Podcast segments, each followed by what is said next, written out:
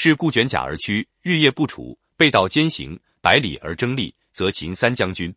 静者先，疲者后，其法十一而至。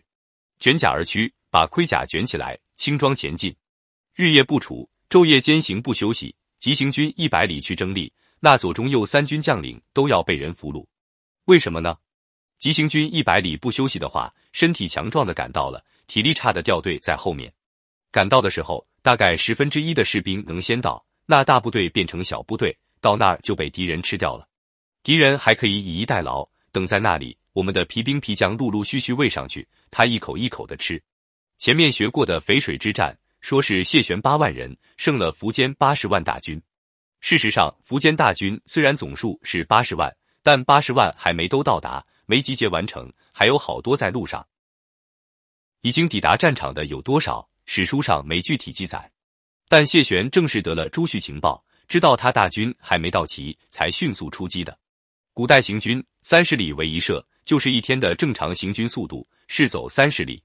背道兼行，翻一倍，行军六十里，日夜不处，晚上通宵接着走，加四十里，百里而驱力，是一天一夜急行军一百里。前面说的战例，赵奢急行军两天一夜，可能达到一百六十里。那按兵法说，他就给人擒了，怎么办呢？他离敌人五十里就停下来扎营布阵，一是等自己后面掉队的人到了吃饭休息，二是留五十里给敌人走，等你来。五十里而争利，则绝上将军，其法办至。这一条，赵奢就留给秦军了。秦军急行军五十里过来，其法办至，只有一半的人能先到，则绝上将军。